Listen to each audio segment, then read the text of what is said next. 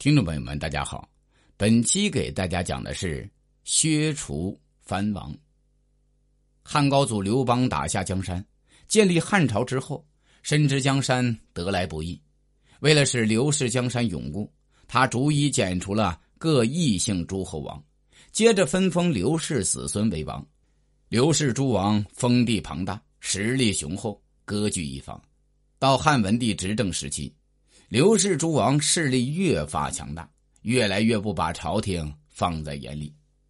贾谊、晁错等纷纷上书，建议汉文帝除掉这些同姓王，以消除后患。但汉文帝并未采取有效的行动。汉文帝驾崩，汉景帝登基后没多长时间，就意识到了刘氏诸王的威胁，他下决心对刘氏诸王进行整治。首先采取的措施就是减少诸王的封地。汉景帝先后提拔晁错为内史、御史大夫。晁错提醒汉景帝要加倍小心刘弼，因为他的势力在刘氏诸王中最为强大。刘弼是高祖之侄，被封为吴王，他一直都有篡夺皇位的野心。在汉景帝还是太子的时候，有一次刘弼的儿子进京。因为争抢道路被景帝的车误伤，不治身亡。对此，刘弼一直怀恨在心。汉景帝减少诸王封地的举措，更坚定了他的篡权决心。他暗中主盐贩卖，并且私下铸钱，为自己积蓄了大量的财富。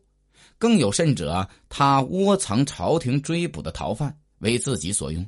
刘弼手下的郎中梅城看到其所作所为，便上书劝谏。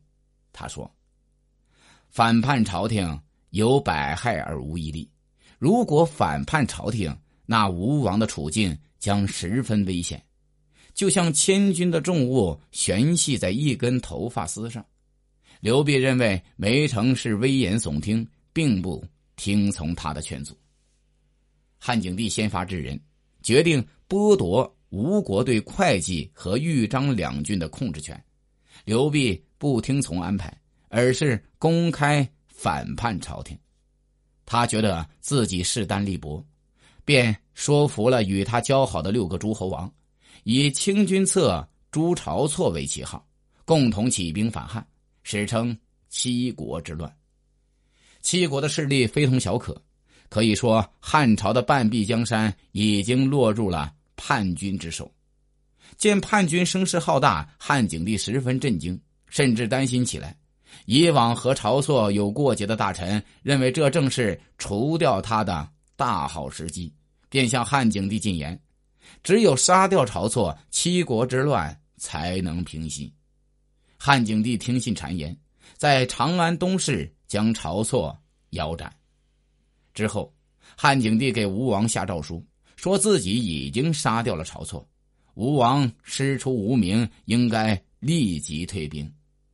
出乎汉景帝意料的是，刘弼并未理睬他的诏书，反而嘲笑道：“我的军队已经逼近洛阳，可以说我就是东方的皇帝，谁还有资格命令我对我下诏书呢？”见此情景，汉景帝才知道自己错杀了忠臣，后悔不已。焦急万分之际，汉景帝刘启想起父皇临终前的嘱咐，便调派周亚夫率兵平乱。周亚夫熟知兵法韬略，只用了两个月，便把叛军主力吴楚联军的粮道切断了，联军只得退兵。周亚夫乘胜追击，大败吴楚联军。其余叛军见主力击败，知道大势已去，便纷纷偃旗息鼓了。七国之乱被周亚夫转瞬平息，汉景帝因此对周亚夫另眼相看。朝廷文武百官更啧啧称赞：周太尉真正是国之栋梁啊！平定七国之乱有着很强的历史意义。他一方面缓解了由汉高祖分封诸王所引起的割据问题，另一个方面也为汉武帝颁布推恩令来限制各诸侯王打下了坚实的基础。本期已经讲完，欢迎订阅。